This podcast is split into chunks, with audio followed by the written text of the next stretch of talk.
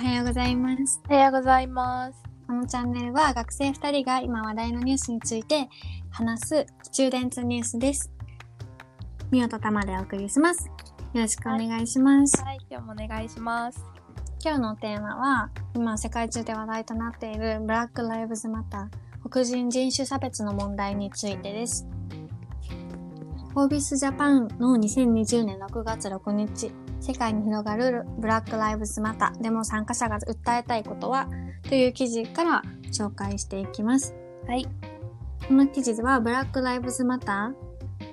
ーのシンボルはすごく長く権力にも権力を持つあらゆる機関に抑圧されて不当な扱いを受けている市民の結束や抗議の象徴として1950年からずっとこの言葉が使われていたということが報道されています。はい。っていうのも今回ジョージ・フロイドさんがミネソタ州でこう警察官に殺害されてこの大きな声が話題になってたように見えたんですけども実は警察官による黒人の殺害っていうのは黒人の死死因の原因の第7位に入る。で、うん。日常、日常って言ったらあれなんですけど、うん、7位に入るぐらい日常化している。例えば、2020年2月に25歳のアフリカ系アメリカ人男性がジョギング中に近所で発生した強盗だと勘違いされ、白人親子に撃たれて死亡。2020年3月、26歳のアフリカ系アメリカ人女性が自宅に突入してきた警察官に8回撃たれて死亡。住所の間違いの令状を持っていた。とか、この肌の色が原因で殺されるっていうことが、うん、偶然じゃないというか、うん。2回だけじゃないっていうことが今回注目されて、今世界中で広がっています。これについてたまちゃんはどう？なんか私はこの記事を読んで初めて、あ、今回だけじゃないんやっていうのを知ったんやけど、うん、たまちゃんはどうやった？うん。私も今回だけじゃないんやっていうのも知ったし、うん。あの、ブラック・ライブスマターっていうハッシュタグも、うんうん。まあ、すごくむか前から、うんうん。12年か、2012年からこう使われてきたってうんいうことを初めて知ったかな。うん。うーん。し、この記事によると、こう、デモの結構過激な場面が取り上げられることが多いけど、やっぱりこう平和的に抗議している部分もあって、例えば警察官が膝をつく場面とかっていうのが、たまにニュースで出たりもすると思うんやけど、この膝をつく行為っていうのが、実は免職される可能性がある。警察や州兵っていうのは政府のプロテストを止めるっていう命令で派遣されているから、契約上はそれに背いてることになる。だから、警察官もリスクを冒して、膝をついたりしているっていうのもこの記事で触れられていて、こう、この記事のまとめとしては、まあ、警察や軍隊で抗議を活動を止める側にあったとしても黒人差別とかに反対している。でも参加者に心を寄り添っている人たちがいるってことを忘れてはいけないっていう言葉で止まってるんやけど、なんか私はその、あ警察官が膝をつくのにそんだけリスクがあるんやっていうのも初めて知ったところで、ちょっとびっくりしたな。私もびっくりした。うん。こうニュースとかではあんまり見ないけれど、うんうんインスタグラムとかツイッターとかを見ていそうだねると、あの警察官の人たちもうんこう一緒にデモに参加しして膝をついて拳を上げてるってうんいうシーンうんうんがいたから、まあ、見てこうあこういうふうに警察官も一緒になって、とまあ、抗議してくれてるんやって感動を多く感じてたものの、そこまでこう重たい行為やとは思ってなかった。そうやんな。なんか、結構さ、黒人差別が今回、こう、まあ、世界中で言われる中で、例えば、アジア人だって差別されるやんとか、なんかそういう意見とかもあったりするねんけど、実際いろんな国行ってみて、ともちゃんは、例えば自分が差別されるとか、こう黒人の人友達が差別されてるとかっていう場面にあったりっていうのはある？うーんそうね。差別なんかすすごく差別って感じたことあんまりなかったけど、うんうんまあ、でもやっぱりあのヨーロッパに行くうんと、うん。なんやろチャイニーズって言われるのこれはね。かなまあでもちょっとこう舐められてる感じは うんうん感じる。めっちゃちょっとわかる。うんこう何もせんでもお前ら買うやろみたいな。なんかそういう接客はヨーロッパで確かに受けたことはある。くてなんか私もなんかそれと同じような感じなんかなって初めは思っちゃってて黒人差別っていうのがあったとしてもうんうん。でもなんか他の記事とか見てたら例えば失業率今回コロナのですごい失業者が出た中でも白人の失業率が12%で黒人が 16%17% 近くあったりとか、この平均的な財産として白人が日本円で1000 1900万円やったりするのに、黒人はまあ200万円とか大体10分の1ぐらいにこう財産とか貯金みたいなのが違うっていうデータも出てるってニュースがあってなんかそういう見せかけの差別だけじゃない？言葉だけの差別じゃなくて、社会的に生きていく上ですごい差別があるんやなっていうのをうーん今回ので初めて知ったな。うんうんうん。なんか他の記うん事、うん。このコロナうん。でも、その黒人の方がこうダメージをうん白人よりうんうん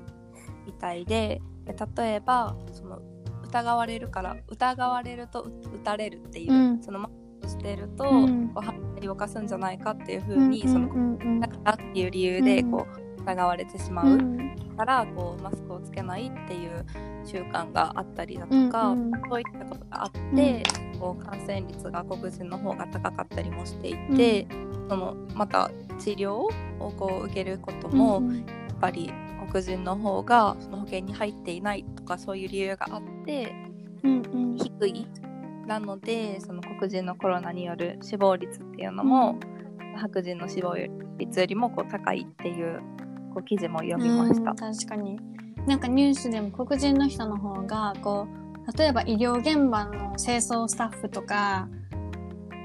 なんかそういう感染しやすいような仕事についてる人が多い？のも例因ないかみたいなのもやっててなんか、多分こういう背景もあり今回の事件があってこうダブルで余計黒人の、うん、差別的なのが世の中に出たんかな。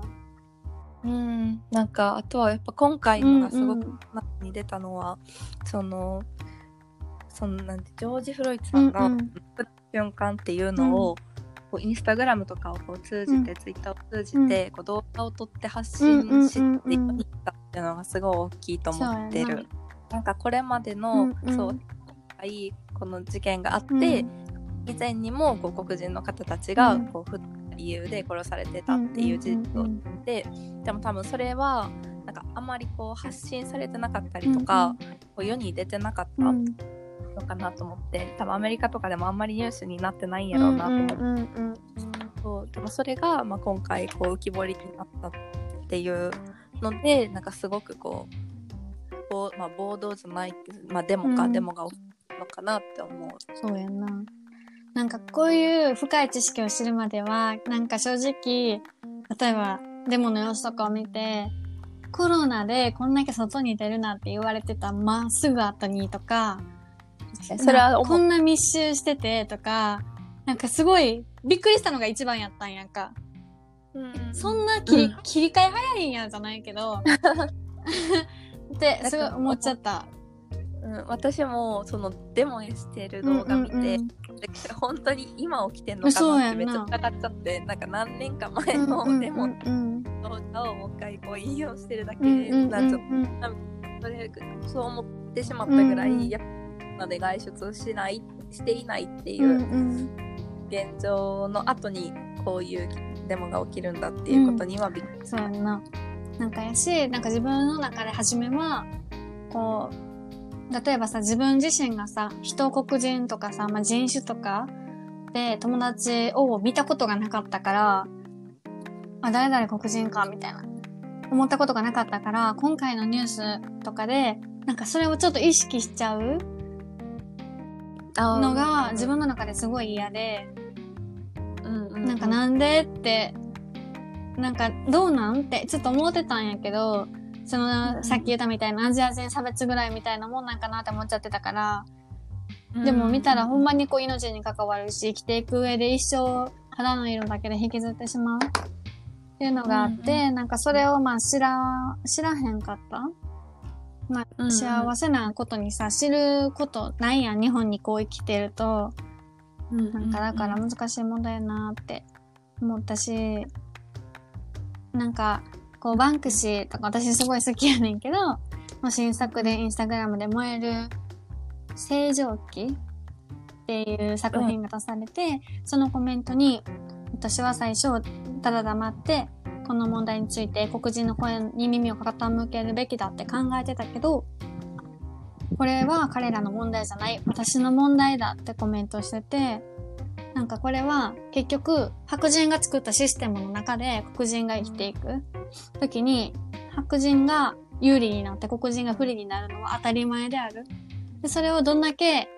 この今下の立場である黒人が抗議をしたとしても上が変わらないとシステムが変わらないとそれは変わらないんだからそのシステムを変えられるのは作った白人の方だよねつってそれって自分だよねっていう風な意味やと私はすごい思ってんけどなんかほんまにそうやなって思って、こう黒人差別みたいなところは日本にではあんまり考える機会はなかった。しこう誰かが苦しんでるのを見るっていうのもあんまりなかったけど例えば女性差別だったりとかジェンダーの問題を考えた時に自分が例えばトランスジェンダーやったら今の結婚トランスジェンダーの人たちが結婚できないシステムってそうじゃない人たちが作ってきたからどれだけ声を上げてもそうじゃないなんかそういうのちょっと気持ち悪いって思ったりとかする人たちによって作られたものであってこう変わっていかないシステムが変わっていかないって考えるとすごい実感湧く。女性差別にあっても組織で男性の人たちがリーダーシップを取っていて男性の方が優れてるんだって価値観のある会社にあるんだからこそ上が変わらないと下から入ろうと頑張っても押さえつけられるんやろうなって思うとなんかほんまに、うん。あ彼の言う通りやなってすごい思うとこがあった。ううん、確かにすごく私も納得した、うん。やってることは。そう。うん、その当事者の人たちが不当な扱いを受けてたりとか、その不満が溜まっているからこうやっぱデモも起こるんやと思うねんけど、でもなんかそれをこうそうじゃない人たちがこう俯瞰してなんかでもまた起きてるとか、なんかまたこう起きてるみたいななんかそういう目で見てる、うんなんかこうつまり自分は関係ないみたいな、そういうふうにこう、まあ、対応しているように見える。けれども、ではでも実はその傍観してる人たちが、そのシステムというか、うん。をこう作り出してるっていうことになんか気づかないと、ここはな、そうそうね。私も思。でも、うんうんうん、その不当な扱いを受けてるっていうことに対して、それへの対処法も受けられないし、そう社会全体としてもすごい歪んでしまう、うん。ないかなって思うからなんかやっぱその上上流の人たちが、上の階にいる人たちがちゃんと向き合って取り組んでいかないといけないって思う。そうやな。なんか差別をしたらあかんってさ、まあ自分たちにとっては当たり前やと思ってきたこと。ただ無意識にしてることやんか。なんかその無意識にしてることを自覚して、なんか差別をするなっていう、なんかいじめをするなみたいなさ、そういう当たり前のことを、当たり前のことやけど、それを声に出して言わへんとあかん時代に生きてるんやなって思うし、さっきたまちゃんがやってみてくれたみたいに、まあ、全員に関わる問題。自分が当事者じゃない人こそ関わってくる問題。で、世の中マジョリティがやっぱり動けば変わるから、うん、そのマジョリティを作っていく一人で全員がないといけないんやなって、すごい実感する期間やった。うんうんうん、確かに。なんか私も今回はね、まあそのムーブメントをこう起こしながらこうやっぱしマジョリティ側になっていくうんうん。うんっていうのはすごい思って、なんか黒人差別、まあ、黒人というか人種差別のものっていうよりこう根深いもの、もうすごく前の時代からこう最近は黒人がこう奴隷として輸入されてきたっていう事実があった、ここからすごく続いてるとだからこうだからこそこうなかなかそのなんていうか白人が、白人の人たちがこう黒人の人たちとこう会った時に、あこっちは黒人だからこういうこういうことをするみたいな,、なんかステレオタイプ的な概念がこのまだ残っているのかなとも思うし、私としてもこの黒人っていう言い方そうね。白人っていう言い方もなんかあんまり好きではなくて、うん、でもなんか今はこうこういうふうにこう表すしかあんまり思いつかないうん話しているのだけれども、まあ、なんかあんまりこうやっぱり肌の色じゃない部分でこう人を判,、まあ、判断するようにと思うし、まあ、でもそのためにはまずは、その黒人の人たちのこの人権っていうものが命を守られるこの最低限の,、最うん、あのまず足並みを揃えるっていう,、そうやな。絶対的に必要やから。そっから全員の、なんていうのカテゴライズされる男性女性とかも含めてなんかこうカテゴライズされるっていうのがなくなっていくといいね。うん。そうね。じゃあ今回はこんな感じですかね。はい、はい。こんな感じです。ね。はい。まあ、あの人種差別には本当に反対。なので、そうですより良くなってほしいとはい思います。